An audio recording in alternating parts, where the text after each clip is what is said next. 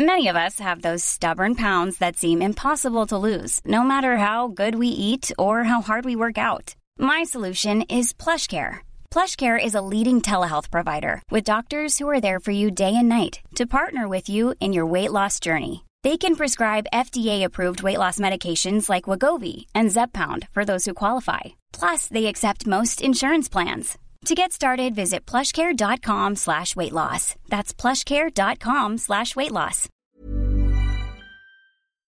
Bonsoir et soyez les bienvenus si vous nous rejoignez dans Face à Rioufol avec euh, bien sûr Yvan Rioufol. Bonsoir Yvan. Face à vous pendant une heure, Véronique Jacquier. Bonsoir Véronique. Bonsoir. Au sommaire de ce dimanche soir, avec 245 sièges, le mouvement présidentiel n'obtient qu'une majorité relative. Et au-delà de la gifle infligée à Emmanuel Macron, la polarisation du Parlement en trois camps que tout oppose crée selon la Première ministre Elisabeth Borne une situation inédite, susceptible de représenter un risque pour la France. Face à une NUPS et un Rassemblement national remonté à bloc et avec des républicains divisés sur la stratégie à adopter, Emmanuel Macron ne peut guère espérer d'alliance stable. C'est donc un mandat très différent du premier qui attend le chef de l'État. Faut-il craindre une France ingouvernable? Élément de réponse dans un instant. Le Conseil d'État a tranché. Il n'y aura pas de burkini dans les piscines municipales de Grenoble. C'est en statuant en référé que le Conseil d'État a donc confirmé mardi l'interdiction du port de burkini, estimant, je cite, que contrairement à l'objectif affiché par la ville de Grenoble, l'adaptation du règlement intérieur de ces piscines municipales ne visait qu'à autoriser le port du burkini afin de satisfaire une revendication de nature religieuse. Le ministre de l'Intérieur Gérald Darmanin s'est aussitôt félicité de cette décision sur Twitter. De son côté, le maire de Grenoble, Éric Piolle, a notifié dans un communiqué prendre acte de la décision. On se demandera donc si cette interdiction du burkini est une victoire contre l'islamisme. Dans la dernière partie, nous recevrons justement un résistant à l'islamisme, Amin Elbaï, juriste, militant laïque d'origine algérienne, candidat LR malheureux à Roubaix. Il se fait connaître pour sa collaboration au reportage de Zone interdite sur le communautarisme à Roubaix. C'était en janvier dernier. Puis nous parlerons climat avec François Gervais, physicien, ancien expert du GIEC, auteur de Impasse climatique, les contradictions du discours alarmiste sur le climat aux éditions L'Artilleur. Bienvenue dans votre rendez-vous du dimanche soir face à Rioufol. Hashtag face à Rioufol pour réagir sur les réseaux sociaux. C'est maintenant. Alors Yvan, le parti euh, présidentiel et ses alliés ne constituent pas une majorité absolue. Tel a été le vœu pieux des électeurs. Donc est-ce qu'on s'attend à, euh, à un mandat ingouvernable? Pour Emmanuel Oui, on entend ça. On entend que la France va devenir ingouvernable. D'abord, est-ce que la France est gouvernée? Pardon de parler, de poser cette question un peu iconoclaste, mais je la reprends parce que j'ai entendu Pierre Manant, le philosophe Pierre Manant, poser précisément cette question. C'était devant Sonia Mabrouk sur Europe 1 cette semaine, et c'est une question tout à fait pertinente, car en effet, on peut, on peut soutenir que depuis quelque temps, avec cette dépolitisation qui a été insufflée au cœur même de l'Union européenne, puis reprise par Emmanuel Macron, cette dépolitisation a fait, mais c'est en plus une vieille histoire, a fait que la, politique, dans le fond, a, a quitté, euh, a quitté les sphères du pouvoir et que euh, la France est, certes suradministrée, mais, mais sous-gouvernée. Et donc, on peut, se poser la question de savoir si la France, si vraiment euh, on a perdu beaucoup et si on va perdre beaucoup avec cette nouvelle Assemblée. Moi, je ne crois pas. Je suis, très, je suis pas, je fais partie de ceux qui, de ceux des Français qui, au contraire, sont heureux de voir qu'il il y a une sorte de revanche du parlementarisme, parce que là, il y avait tout de même un déséquilibre flagrant entre une hyper-présidence et un parti présidentiel quasi monopolistique. C'était ça tout de même le, monde politique euh, qui a été hérité du dernier quinquennat. Et donc moi, je suis de ceux qui se félicitent de voir que la démocratie a fonctionné, et je me félicite euh, d'autant plus que je, perçois là ce que j'avais nommé être le réveil des somnambules, c'est-à-dire toute cette France que l'on croyait euh, apathique, qui avait renoncé à participer au débat et qui, ayant été euh, éjectée dans le fond euh, au nom d'une lutte contre le populisme lors des présidentielles, éjectée par la porte, revient par la fenêtre. C'est un petit peu ceci qui, qui se produit aussi, c'est-à-dire que c'est cette France indésirable, cette France euh, du peuple qui sent mauvais, cette France nauséabonde. Euh, Bernard-Henri Lévy a, a parlé d'une France rance en parlant effectivement de l'arrivée, enfin c'est quand même ahurissant, en parlant de l'arrivée de LFI, enfin de, de, la gauche et, de, et du parti du, Rassemblement national au cœur de l'Assemblée nationale, d'y voir une France rend, c'est bien, c'est bien dire à quel point le mépris d'une partie des élites euh, devient insupportable, devient même une sorte de violence en soi. Et donc, euh, je trouve ça tout à fait tout à fait intéressant de, voir qu'en effet, aujourd'hui, nous allons redécouvrir ce qu'est, a priori, la démocratie. Alors, naturellement, pour le gouvernement, ça va être un peu plus compliqué, mais le gouvernement euh, garde sa majorité. le premier parti même si le premier parti d'opposition est, aujourd'hui le Rassemblement national, on y reviendra, le parti majoritaire, même s'il n'a pas sa majorité absolue. Il manque 44 sièges. Il manque 41, 41 ou 44. Voilà, pour, pouvoir euh, faire passer ces lois. Peut malgré tout, il peut malgré tout gouverner. Donc ce n'est pas non plus une catastrophe, mais simplement il va devoir faire preuve en effet d'humilité. Et, d'apprendre ce qu'est le compromis. D'ailleurs, le président de la République euh, jeudi soir ou mercredi soir, a admis, il ne pouvait pas faire autrement bien sûr, euh, qu'il allait devoir euh, composer. Et, donc, euh, cela me semble être une très bonne nouvelle, en tout cas pour la démocratie. Même question, Véronique Jacquier. Euh, la France va-t-elle euh, être ingouvernable avec cette nouvelle Assemblée? Il faut arrêter de jouer à se faire peur. Les institutions euh, conçues par Michel Debré ont été très bien conçues, justement parce qu'il a tiré tous les enseignements de la quatrième République, où on avait des gouvernements qui ne tenaient que sept mois et où là, il n'y avait pas d'hyper-présidence, mais un peu trop d'hyper-parlement.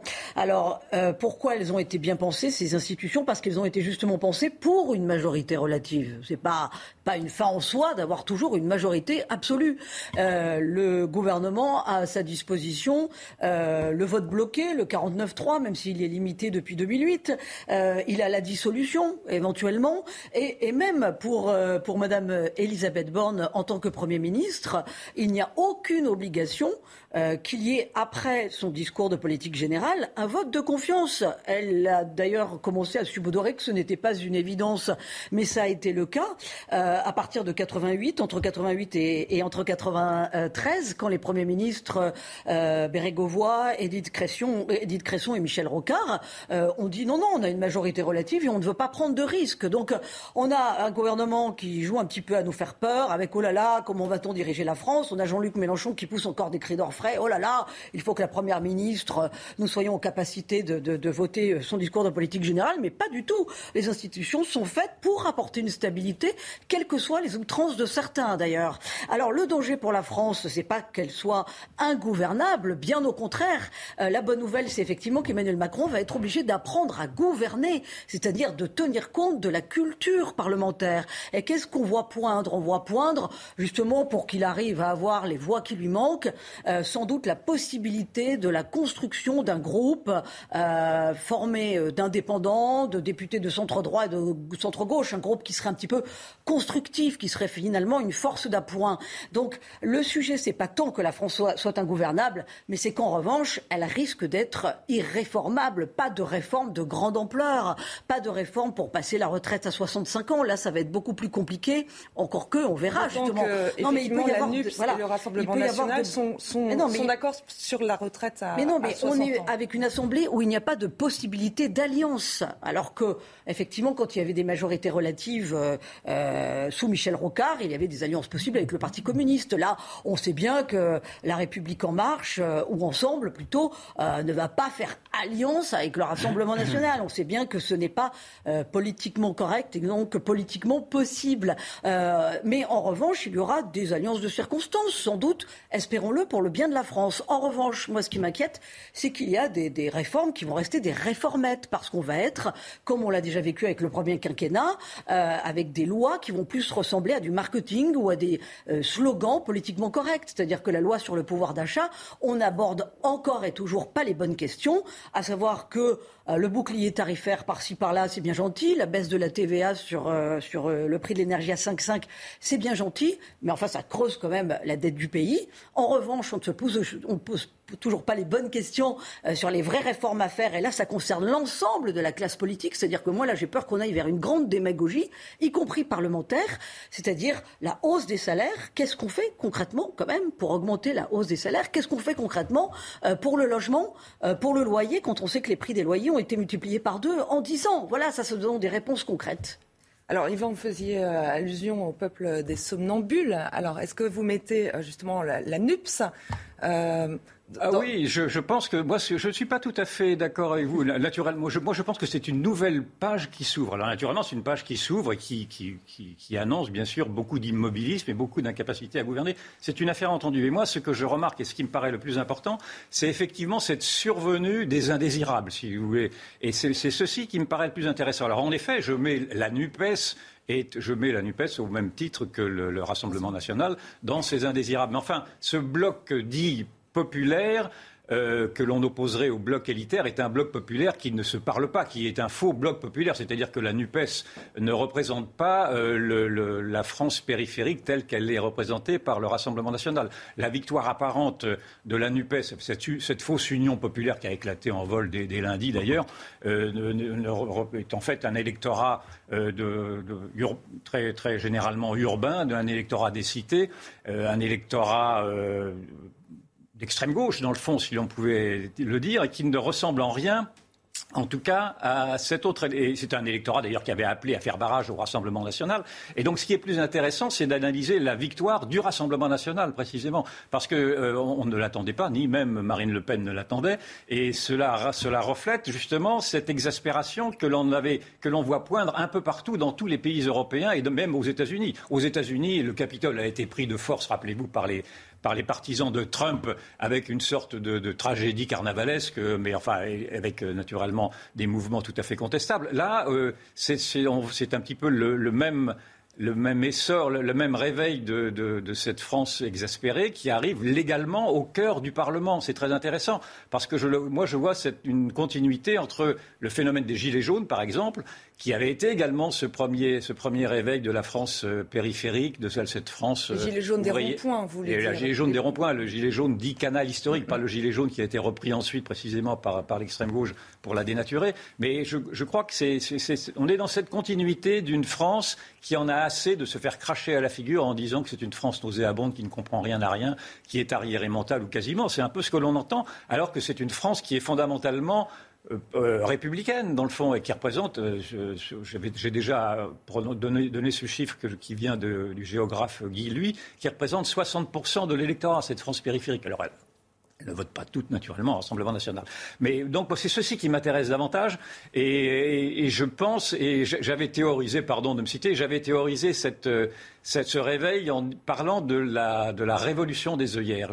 La révolution des œillères, c'est-à-dire que cette obligation qu'ont aujourd'hui les idéologues et ceux qui les suivent à ôter leurs œillères face aux réalités. je pense que, à la force des réalités, à la force des évidences, et je pense que le Rassemblement national qui arrive et qui ne pratique pas beaucoup l'euphémisme, c'est le moins que l'on puisse dire, va, peut devenir ce parti du réel, ce parti du réel que voulait d'ailleurs euh, constitué Éric Zemmour, à un moment donné, il avait eu également cette bonne intuition de dire que le réel devait réintroduire le débat en politique. Et c'est d'ailleurs cette, euh, faute que les républicains ont commise de ne pas voir qu'ils auraient dû également se libérer de ce conformisme, de ce politiquement correct qui, permet, enfin, qui, oblige, dans le fond, à être dans la négation perpétuelle sur une partie des réalités qui nous dérangent. donc, euh, je suis d'accord avec vous pour dire que, naturellement, le gouverner sera compliqué pour l'instant, mais moi, je trouve que là, une page quasi révolutionnaire s'est ouverte si l'on veut bien admettre aujourd'hui que le cordon sanitaire euh, a explosé en vol, dans le fond. Il y a eu effectivement un mouvement tout sauf Macron.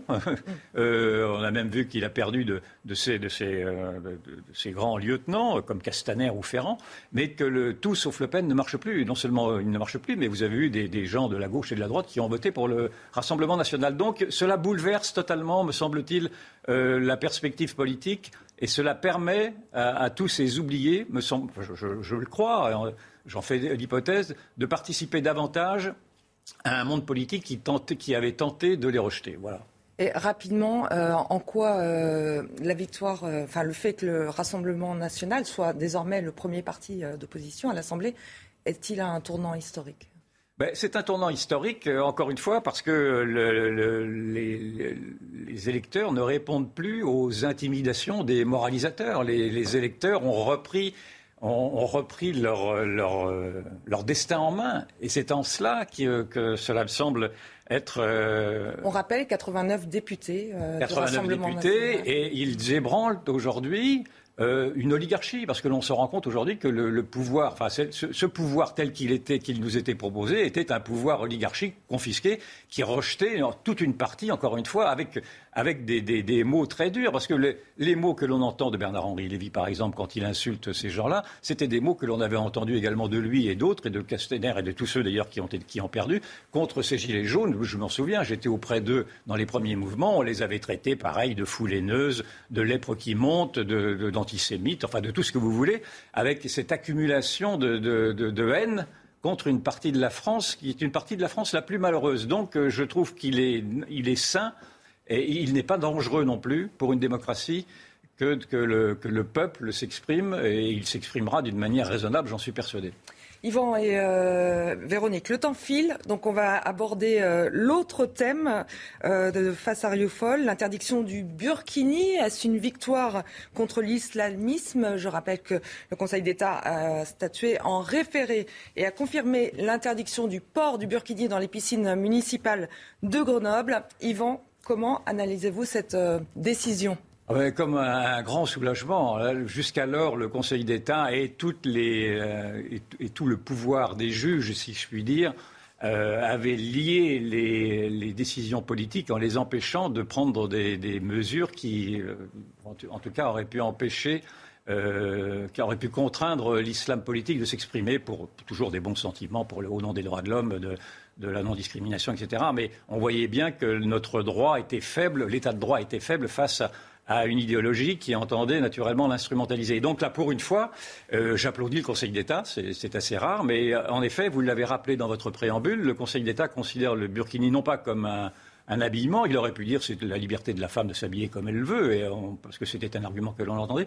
Et là, il a vu dans le burkini un signe religieux. C'est déjà pas mal. Alors, il, il, n'évoque pas la laïcité, mais il dit, dit de, je, vais, je vais lire d'ailleurs pour être plus précis il y voit une revendication religieuse, vous l'avez, rappelé, qui affecte le bon fonctionnement du service public, porte atteinte à l'égalité de traitement des usagers et à la neutralité du service public. C'est-à-dire qu'il aligne toute une série de principes de droit public qui, en effet, euh, peuvent donner euh, prétexte à, à, interdire le burkini vous remarquerez qu'il n'évoque pas la laïcité. Donc on voit bien d'ailleurs qu'il y a une définition molle de la laïcité qui ne permet pas encore au Conseil d'État euh, d'avoir une position claire, parce que c'est quand même un peu alambiqué tout cela, euh, une position claire. Enfin bon, c'est déjà, déjà, mieux que rien. Et, euh, et je trouve qu'avec cette décision, en tout cas, le Conseil d'État corrige toute une partie d'une jurisprudence qui, depuis maintenant 30 ans ou 40 ans, une jurisprudence de ce même Conseil d'État, que je sois clair, qui depuis 30 ans ou 40 ans a fait en sorte de ligoter justement le, pouvoir politique au nom du pouvoir des juges. Véronique Jacquier, que cette décision, vous la jugez comment?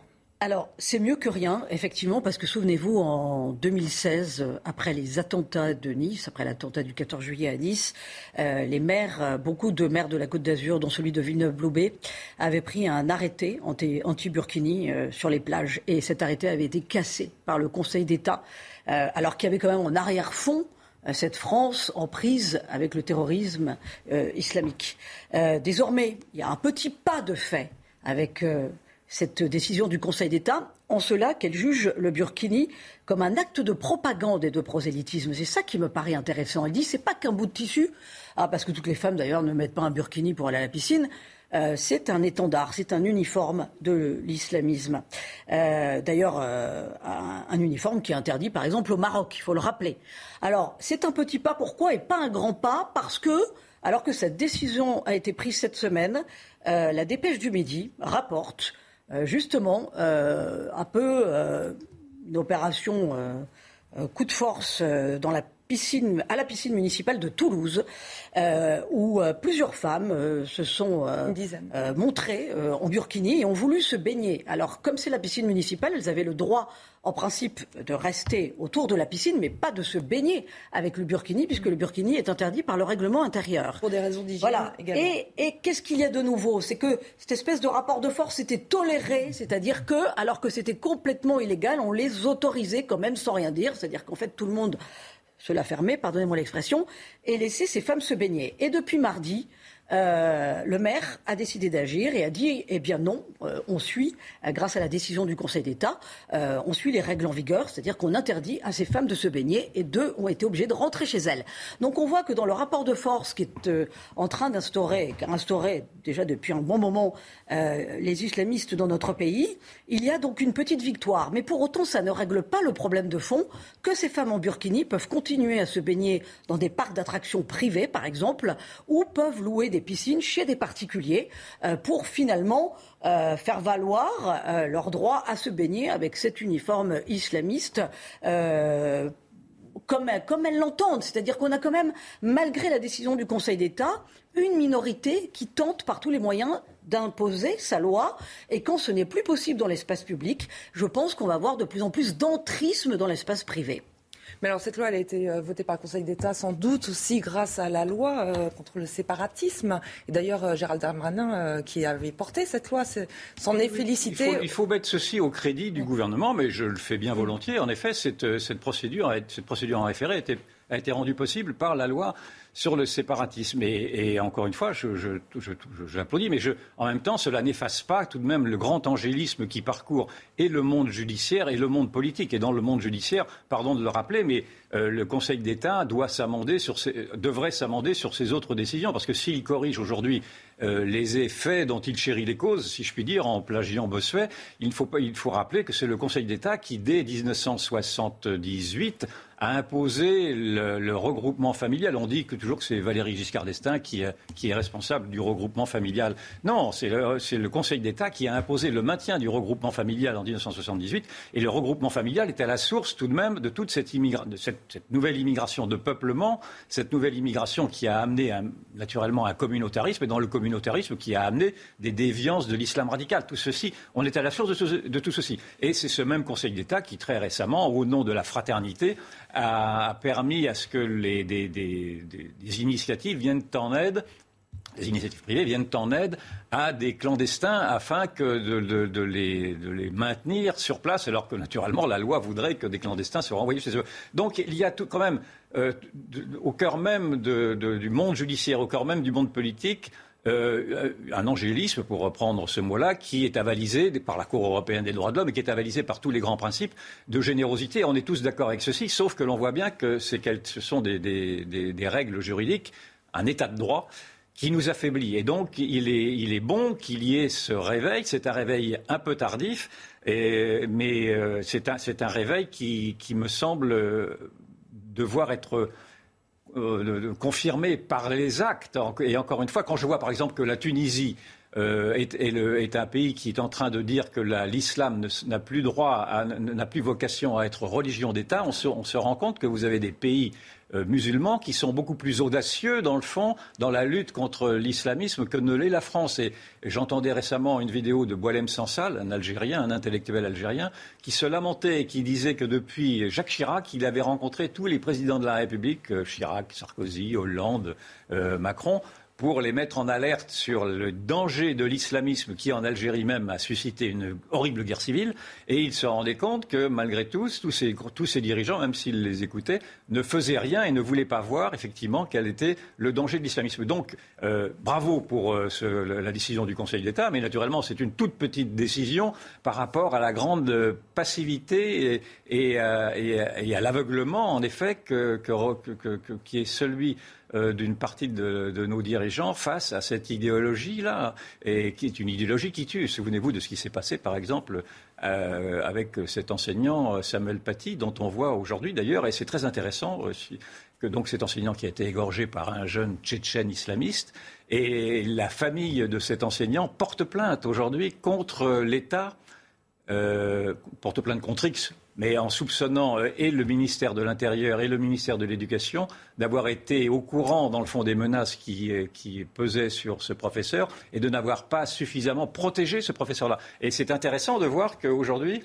euh, vous avez des, des, citoyens qui demandent des comptes, dans le fond, à cet État, non qui demande des comptes d'abord à l'islam radical, mais au-delà de l'islam radical, qui demande des comptes à cet État qui a laissé venir cet islam radical et qui a laissé en vulnérabilité toute une partie des citoyens, et singulièrement un professeur qui s'est fait égorger. Donc je trouve qu'il y a euh, un réveil un réveil assez général, ça, pourrait reprendre le thème précédent de, ce réveil des somnambules, dans le fond, un réveil euh, assez général et, d'une exaspération de beaucoup de gens qui sont aujourd'hui vulnérables face à une passivité de l'État qui a laissé venir une, idéologie euh, meurtrière pour quand elle passe à l'acte en tout cas. on parle bien justement de l'idéologie et non pas de l'ensemble des musulmans qui, euh, ah représenteraient une menace. que les choses soient bien claires. Vous avez raison. il faut toujours bien mettre les points mm. sur les i. En effet, non, non seulement euh, il faut faire la différence entre l'islam et l'islamisme, même si cela paraît rhétorique, ça ne l'est pas, car bien entendu, vous avez beaucoup de musulmans, une majorité de musulmans, je l'espère, qui, euh, qui, ne se reconnaissent pas, bien sûr, euh, dans, dans, cet islamisme-là. Mais vous remarquerez tout de même,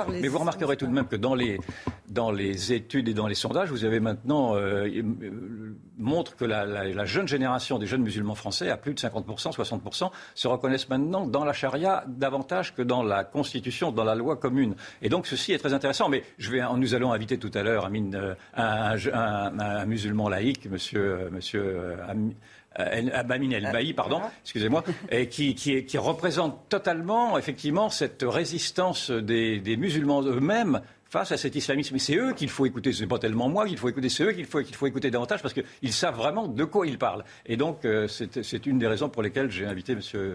Amin El Bailly. C'est la fin justement de cette première partie. Euh, juste pour que votre connaissance que la France n'est pas le seul pays où le burkini fait polémique. À l'inverse, en Égypte, il fait polémique car certains, le Sénat égyptien, estiment que le burkini serait impudique parce que trop près du corps. Donc vous voyez, donc quoi, les goûts et les couleurs. Restez bien sa porte. Exactement. c'est le t-shirt mouillé. Voilà. Face à Rioufol revient juste après la pause avec deux invités. À tout de suite sur CNews. Face à Rioufol, dernière euh, partie avec euh, deux invités. Nous recevons euh, Amine El Bailly. Vous êtes juriste, militant, laïque d'origine algérienne. Candidat malheureux à Roubaix. Vous n'êtes pas passé au deuxième tour. Et puis vous vous êtes fait connaître pour votre collaboration au reportage Zone Interdite diffusé en janvier dernier sur M6. Vous avez été, avec notre consoeur Ophélie Meunier, menacé de mort. Êtes-vous toujours euh, sous, protection judiciaire aujourd'hui? Eh bien, Tout d'abord, euh, bonsoir. Je suis euh, Amine El Bailly, j'ai 26 ans. Je suis d'abord français et avant tout français. J'aime mon pays et je me suis engagé pour dire tout haut ce que bonne partie pense tout bas et pour que la France reste la France. Et vous parliez tout à l'heure de mes origines. Je suis heureux d'avoir cette double culture, mais toujours dans le respect des valeurs de la République et dans le respect euh, de notre pays, la France. Oui, euh, à la suite de ce reportage, où nous avons dénoncé euh, le communautarisme et puis l'importation d'un certain islam politique, j'ai fait l'objet d'un certain nombre de menaces, menaces de violence physique, menaces de mort, qui m'ont valu d'être placé sous protection policière. Et cette protection qui me permet aujourd'hui de pouvoir continuer à m'engager, de pouvoir, avec vous, soulever des montagnes et dire tout haut ce que tout le monde pense tout bas. Yvan oui, euh, écoutez, moi je suis ravi, euh, j'ai beaucoup d'admiration pour votre courage et je voudrais que ce courage soit partagé par beaucoup. Euh, et donc c'est donc la raison pour laquelle je vous ai invité, c'est pour rendre hommage vraiment au, au risque que, vous prenez. J'aurais voulu avoir à travers vous la vision d'un juriste aussi sur la manière dont l'État répond ou ne répond pas précisément à, cet islamisme que vous combattez. Est-ce que pour l'instant les mesures qui sont prises déjà sont à la, hauteur dans le fond de la menace ou est-ce que euh, l'État, malgré tout, au-delà de ses discours, l'État baisse les bras? L'État a failli, l'État a démissionné si bien que euh, depuis 30 ans, à force d'avoir accueilli euh, toute la misère du monde au même endroit, dans les mêmes territoires, dans les quartiers populaires, le communautarisme s'est entretenu par voie d'inaction politique. Et c'est exactement ce que euh, nous avons eu l'occasion de dire dans ce reportage sur Roubaix. C'est que dans les mêmes territoires, dans les mêmes quartiers, nous avons entassé des personnes très pauvres et euh, nous avons laissé euh, prospérer euh, un certain nombre de commerces communautaires. Et puis nous avons fermé les yeux sur les dérives communautaires qu'il pouvait y avoir dans le service public, à l'école, dans les hôpitaux, dans les dans les services de la justice. La France est ce pays où les juges décident seuls comment lutter contre l'islamisme face à un président de la République totalement absent, face à un gouvernement démissionnaire, face à un Parlement bloqué. Vous parlez, vous parlez de ce gouvernement-là ou de tous les autres gouvernements Mais moi, je parle euh, des renoncements de ce gouvernement et de tous les gouvernements qui se sont succédés depuis 20 euh, ans. C'est le pas de vague qui a repris le dessus. Aujourd'hui, il est temps d'avoir une contre-offensive républicaine et j'appelle à une contre-offensive républicaine. J'appelle tous les militants de ce pays. J'appelle tous les enfants de ce pays. Tous les enfants qui sont nés dans ce pays, qui aiment la France, ces enfants d'immigrés. Moi, je suis un fils d'immigrés. J'aime mon pays et je veux que la France reste la France. Moi, j'appelle tous nos compatriotes, quelles que soient leurs convictions, quelle que soit leur culture, quelle que soit aussi leur croyance, leur religion, nos compatriotes musulmans doivent aussi prendre part à ce combat face à l'islamisme. Parce que quand on parle de lutte contre le burkini, quand on parle de lutte contre le voile intégral, il faut d'abord voir en premier lieu que euh, ces vêtements, ces outils, ces instruments de l'islam politique caricaturent, salissent d'abord et avant tout 4 millions de nos compatriotes musulmans. Et donc, c'est avec nos compatriotes musulmans que nous devons lutter contre l'islamisme, parce que ce sont nos compatriotes qui subissent aussi euh, l'islamisme.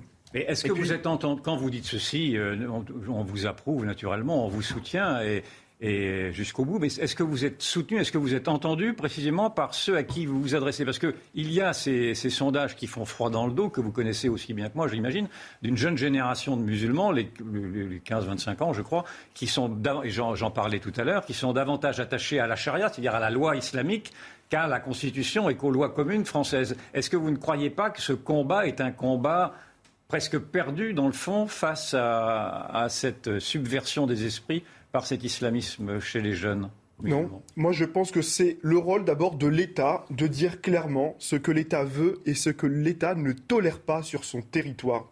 Vous nous parlez de cette importation d'un islam politique. Et puis il faut aussi parler euh, de la montée du salafisme dans un certain nombre de quartiers où euh, nous leur avons euh, tout construit, des services de proximité, leurs supermarchés, et puis les services de proximité, la poste, CAF, impôts. on a mis des millions d'euros dans la rénovation urbaine et on a mis des millions d'euros dans les quartiers pour dire à ces gens, restez là et ne vous mélangez pas dans la société française. Moi, au contraire, moi, je, je prends l'inverse. Moi, je pense que l'État doit reprendre le contrôle, l'État doit reprendre le pouvoir et dire ce ce qu'elle veut et ce qu'elle ne veut pas sur son territoire. Et s'agissant de la gestion des cultes, c'est très clair.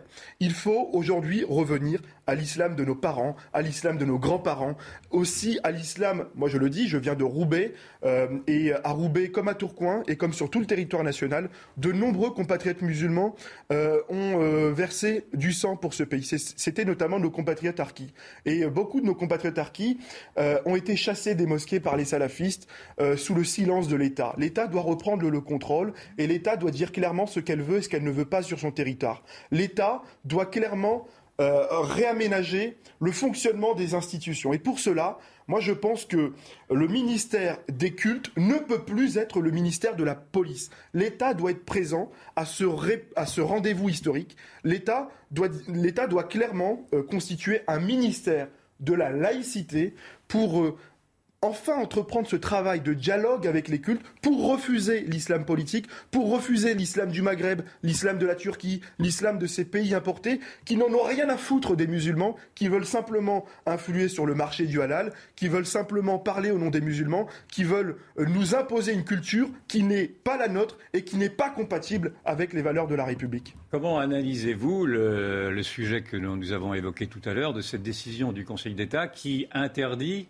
malgré tout, le burkinisme qui semble quand même être une avancée, en tout cas, face à cette offensive islamiste. C'est une réponse avancée de, la justice, j'entends.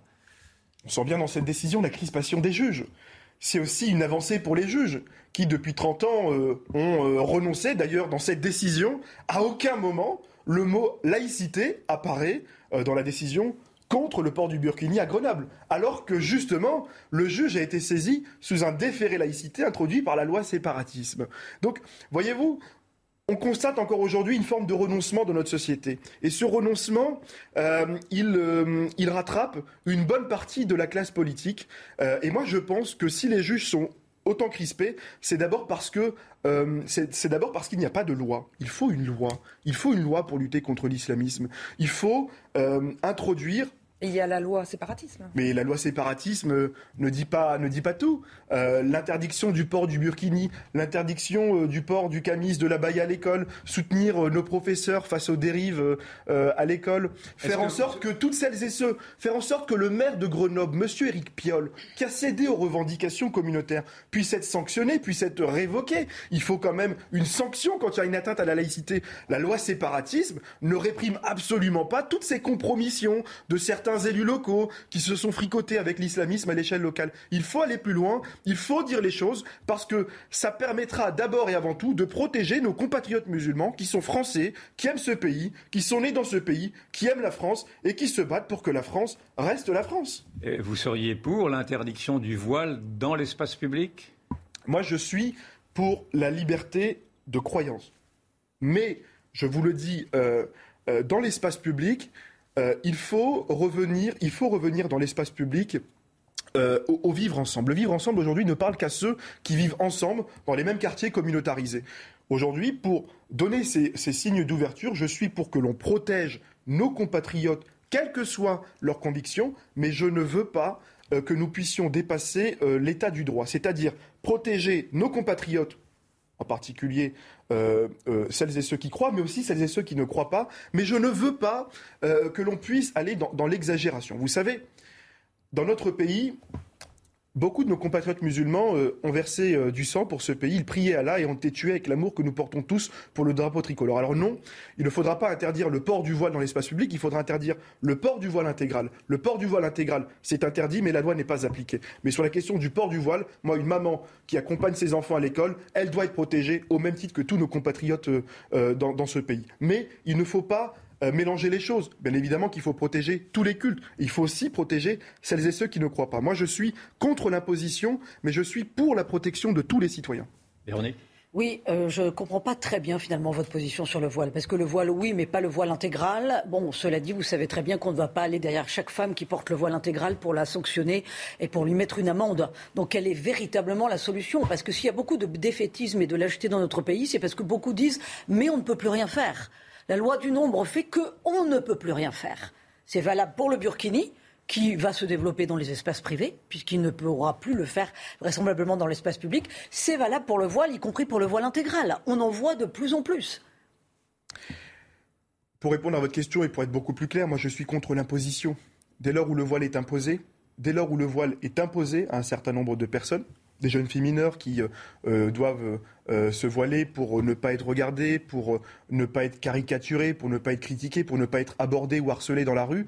ces personnes-là doivent être protégées. Et bien évidemment que s'agissant des mineurs, nous devons être beaucoup plus fermes et beaucoup plus intransigeants pour faire respecter les lois de la République. Moi, à titre personnel, ce n'est pas la question du port du voile, c'est le voilement dont il faut parler. C'est le processus qui amène un certain nombre de femmes à se voiler alors qu'elles n'étaient pas voilées. C'est ça la vraie question qu'il faut soulever. Pourquoi? Pourquoi ces personnes qui euh, euh, arrivent dans notre pays se mettent à se voiler? Pourquoi ces personnes se mettent à s'auto-exclure? Moi, j'ai connu euh, dans mon quartier, j'ai connu dans ma ville des femmes qui étaient musulmanes, qui aimaient ce pays et qui ne se voilaient pas, qui se voilaient chez elles si elles, si elles en avaient envie, mais qui se mélangeaient à la société. Il faut retrouver cet islam des temps modernes. Regardez en Tunisie, ils ont supprimé l'islam de leur constitution, eh bien, il faut accompagner aujourd'hui euh, une nouvelle génération dans notre pays euh, pour euh, ne pas leur imposer, ne pas leur imposer un vêtement religieux, ne pas leur imposer le sens de leurs idées. Bien au contraire, il faut protéger tout le monde en respectant la liberté de culte. Mais à contrario, en Angleterre, on voit les voiles. Alors certes, c'est un pays communautaire, mais ça ne change rien au problème finalement. D'abord, les Anglais considèrent le communautarisme comme une liberté. Euh, moi, je considère que le communautarisme, euh, le communautarisme est responsable d'un certain nombre de ravages dans notre pays. Il faut, bien évidemment, pour cela aussi s'interroger sur la place de l'État dans un certain nombre de quartiers. Moi, je vais vous dire, lorsque la République avance, lorsque la République euh, occupe cet espace, lorsque la République met les moyens, je peux vous dire que l'islamisme recule. ce processus de voilement s'installe là où l'État n'est pas là il faut réoccuper l'espace. Il faut euh, remettre de l'ordre. Il faut euh, soutenir euh, nos, gendarmes et nos policiers qui aujourd'hui souffrent autant de leur manque de moyens. Il faut appliquer la loi contre le port du voile intégral parce que vous voulez interdire cette fois-ci le voile dans l'espace public. Moi, je vous parle du voile intégral. Pourquoi la loi contre le voile intégral n'est pas appliquée dans l'espace public? Pourquoi nos policiers ont pour consigne de ne pas émettre des amendes et des contraventions contre celles, qui euh, veulent une fois de plus défier l'autorité et défier l'ordre républicain? Moi, je veux remettre de l'ordre. Moi, à titre personnel, je suis opposé au voilement, au voilement des fillettes. On l'a vu à Sevran, on l'a vu à Roubaix. Et moi, je, m'inquiète de cette situation parce que on fait mine de ne pas savoir. Et euh, je m'inquiète aussi de notre capacité à nous émouvoir collectivement d'une situation que nous connaissons depuis bien longtemps. Remettons des moyens et faisons en sorte que la République soit présente partout, toujours. Merci infiniment, Amine Elbaï, d'être euh, venu sur le plateau de Face à Rioufol. Restez avec nous, nous allons aborder un tout autre thème, le climat, avec euh, François Gervais. Vous êtes physicien, ancien expert euh, du GIEC. Vous êtes auteur de Impasse climatique, les contradictions du discours alarmiste sur le climat aux éditions L'Artilleur. Yvan, pourquoi avoir voulu inviter François Gervais qui euh, est très controversé, disons-le? Voilà. Alors, euh, je, ne sais pas si j'invite un provocateur ou, euh, quelqu'un qui, est en train d'ouvrir, au contraire, une autre perspective. En tout cas, cette émission est faite pour donner la parole à ceux qui n'ont pas la parole. Et donc, je vous invite bien volontiers et avec un grand plaisir, soyez le bienvenu pour expliquer votre point de vue, parce que votre point de vue est tout de même assez dérangeant. Parce que nous sommes, nous entendons maintenant matin et soir un discours euh, apocalyptique sur l'urgence climatique. Euh, il y a des milliards qui vont être déversés mondialement, dans le fond, pour essayer de répondre à cette urgence climatique. Et vous, et quasiment vous seul, enfin, en tout cas vous n'êtes pas si nombreux, vous nous dites et vous nous répétez qu'il n'y a pas d'urgence climatique. Alors, excusez-moi, moi je ne comprends pas votre argument et donc vous allez devoir quand même nous convaincre, en tout cas me convaincre et nous convaincre. Euh, sur la question seul ou pas seul, nous sommes plus de 1000 scientifiques d'une trentaine de pays à avoir signé justement une déclaration il n'y a pas d'urgence climatique. Et ces 1000 scientifiques se basent sur ce qui est euh, un peu une synthèse de plus de 4000 travaux publiés dans des revues internationales à comité de lecture qui insistent sur la variabilité naturelle climat.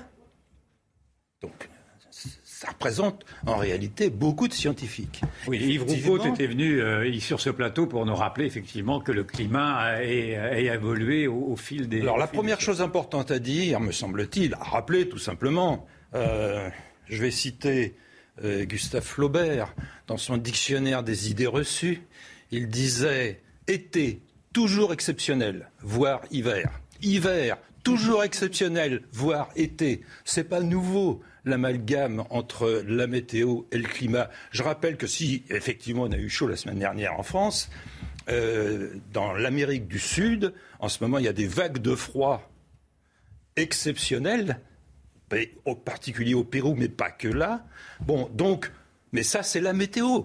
Ce sont des fluctuations chaotiques qui ont toujours existé, qui existeront toujours. alors pourquoi explique Il y a tout de même un dérèglement, ce que l'on voit, on peut appeler ça un dérèglement climatique ou pas Non, vous ne voyez pas? Il n'y a pas de règlement. Il n'y a, pas de règlement, donc il ne peut pas y avoir de dérèglement puisqu'il n'y a pas de règlement climatique. Je, me, je montre la figure du plus ancien thermomètre du monde, le plus ancien, 360 ans, qui mesure. On voit des fluctuations il y a 360 ans qui ressemblent exactement à ce qu'on observe aujourd'hui. Il n'y a pas de dérèglement. En revanche, on observe effectivement une lente hausse de la température moyenne de la Terre mesurée par vous ne niez pas, Vous ne niez pas le phénomène du réchauffement. Est-ce que, mais quelle est la part humaine Parce que ah, c'est quelle est la part humaine dans ce réchauffement climatique? Alors, on va citer le GIEC, groupe d'experts. Vous avez, travaillé, vous avez travaillé pour le GIEC ah Oui, j'étais expert reviewer du rapport R5 et du rapport intergouvernemental sur l'évolution du, climat. Le mot intergouvernemental a de l'importance. Parce que finalement, euh, les résumés à l'attention des décideurs sont des résumés qui sont faits par les décideurs pour les décideurs. Hein. Bon, mais peu importe, insistons simplement sur, effectivement, il y a un réchauffement, quelle est la part? Je vais citer le GIEC. Alors, on pourra ajouter ensuite qui, selon euh, les mille scientifiques que je citais tout à l'heure, les chiffres du GIEC sont exagérés. Mais peu importe. Tenons-nous aux chiffres du GIEC. Il écrit, dans son résumé à l'attention des, décideurs, chaque 1000 milliards de tonnes de CO2 envoyées dans l'atmosphère va la réchauffer. Alors, il donne une fourchette qui est assez large, autour de 0,45 degrés. Chaque 1000 milliards de tonnes de CO2 envoyées dans l'atmosphère. Petite règle de 3, toute simple. Combien on en envoie chaque année? On en envoie euh, 36. En 2019, 2021, 36 milliards de tonnes. Mais il n'y en a que 44% qui restent dans l'atmosphère. Le reste, profite à la végétation. Ça, on le rappellera jamais assez. Profite à la végétation. Augmente la croissance des plantes, en particulier des plantes nutritives. Et ça, ça représente un tiers. Donc, il y en a 44% qui restent dans l'atmosphère. 44% euh, de 36, euh, ça fait à peu près 16. C'est ce qu'on mesure à l'Observatoire de Mauna L'augmentation moyenne habituelle, c'est ça. 16 milliards de tonnes. alors, expliquez-moi pourquoi ce discours apocalyptique. Oui, je finis la phrase parce que c'est important. Parce que 16 divisé par 1000 multiplié par 0,45, ça fait 7 millièmes de degrés. Et sur les chiffres du GIEC. 7 millièmes de degrés pour de réchauffement, pour, une réchauffement pour une année. Ça, c'est la part que le GIEC considère comme due au CO2. Alors pourquoi Si le GIEC avalise en effet ce faible réchauffement, c'est un réchauffement infinitésimal, pourquoi euh, entend-on ce discours euh, unanimiste et apocalyptique sur, euh, sur une Terre qui est prête à exploser, enfin une Terre infernale? Quel est le mécanisme qui s'est mis en place que visiblement vous, vous contestez? Je peux citer la Banque mondiale? La Banque mondiale a dit qu'il faudrait, elle l'a dit il y a quelques années, d'ici 2030, il faudrait dépenser 89 000 milliards de dollars. D'accord? 89 000 milliards de dollars. Pour lutter contre le réchauffement climatique. Voilà. D'ici 2030. Ça pose deux questions. Qui paierait et à qui ça profiterait? Qui paierait c'est facile, c'est nous. C'est nous tous. Hein. Ça, euh, je ne vois pas qui ça pourrait être d'autres. Hein. Alors si ce n'est pas nous, c'est via la dette, parce que la dette est de 60 000 milliards de dollars. Donc on la multiplierait par 2,5. Donc ceux qui paieraient, bah, c'est nos descendants s'agissant de la dette. Et à qui ça profiterait cette formidable manne? Alors là, je n'ai pas la réponse. Mais euh, à chacun de voir à qui ça pourrait profiter. Non, parce que vous n'êtes pas clair là, parce que là, on est, on est dans un discours un peu qui pourrait être complotiste si on avait à vous critiquer. Qu'est-ce que vous voulez dire plus clairement? Et euh, que, vous voulez dire quoi? À qui ça profiterait? À qui ça profiterait, D'après vous on, parle de passer au tout électrique, par exemple. Pour éviter d'envoyer du CO2 dans l'atmosphère, on parle de passer au tout électrique. Euh, donc effectivement, tous ceux qui euh, travaillent à la euh, fourniture d'électricité, donc, qui prendraient de l'importance. Je rappelle à l'heure actuelle tout de même que le nucléaire dans le monde, c'est 4% seulement de l'énergie dépensée. 80%, ce sont des ressources fossiles. Donc si on voulait passer au tout électrique, il faudrait donc remplacer ces 80% euh, de ressources fossiles par ben, de l'électrique. On n'a pas trop d'autres choses pour l'instant. Donc vous imaginez un peu le chamboulement économique qu'il y aurait derrière et euh, énormément euh, de bonnes opportunités, on va dire ça comme ça. Vous écrivez à un moment donné que la climatologie est devenue un parti une pratique de tendance totalitaire. Qu'est-ce que vous voulez Je citais Judith Curie. Oui, vous citiez un professeur, en effet. Qu'est-ce que vous voulez démontrer au bout du compte avec euh, votre position un peu iconoclaste? Ben, ce, que dit Judith Curie, c'est que euh, ce n'est pas les politiques qui écoutent les scientifiques du GIEC, ce sont les scientifiques qui courent derrière les politiques. Parce que la modélisation climatique, climatique coûte excessivement cher. Donc Maintenant, euh, quand on fait de la recherche, j'en fais depuis 55 ans, euh, on sait bien que quand j'ai commencé, le laboratoire avait les moyens de travailler. Maintenant, il faut aller chercher l'argent pour travailler. En copiant les États-Unis, principalement. Cette mode nous vient de là. Mais c'est logique. Bon, donc, euh, bien évidemment, pour avoir de l'argent, bah, avoir un discours un tant soit peu catastrophiste, ça aide ça aide. Et par exemple, François-Marie euh, euh, Bréon est un euh, scientifique comme vous. Vous êtes scientifique. Oui. Comment se fait-il que les scientifiques n'arrivent pas à se mettre d'accord sur des données qui sont pour le coup rationnelles? J'ai déjà débattu avec lui. C'était Maison de la Presse, je crois. On n'était pas d'accord. n'est pas d'accord. Il remet en question vos statistiques, euh, la manipulation des chiffres, des données. J'ai cité volontairement le GIEC. Comme ça, il ne peut pas le remettre en question. Il a travaillé lui aussi pour le GIEC. Donc, ça, c'est ce qu'écrit le GIEC. Pour moi, c'est exagéré. Mais c'est pas grave. Les chiffres sont déjà tellement faibles que euh, ben, euh, lui, il travaille au CEA. Euh, les deux coprésidents successifs du groupe 1 du GIEC viennent du même laboratoire, qui est un laboratoire du CEA. ils ont besoin d'argent pour faire tourner les modèles climatiques. et ça se comprend très bien.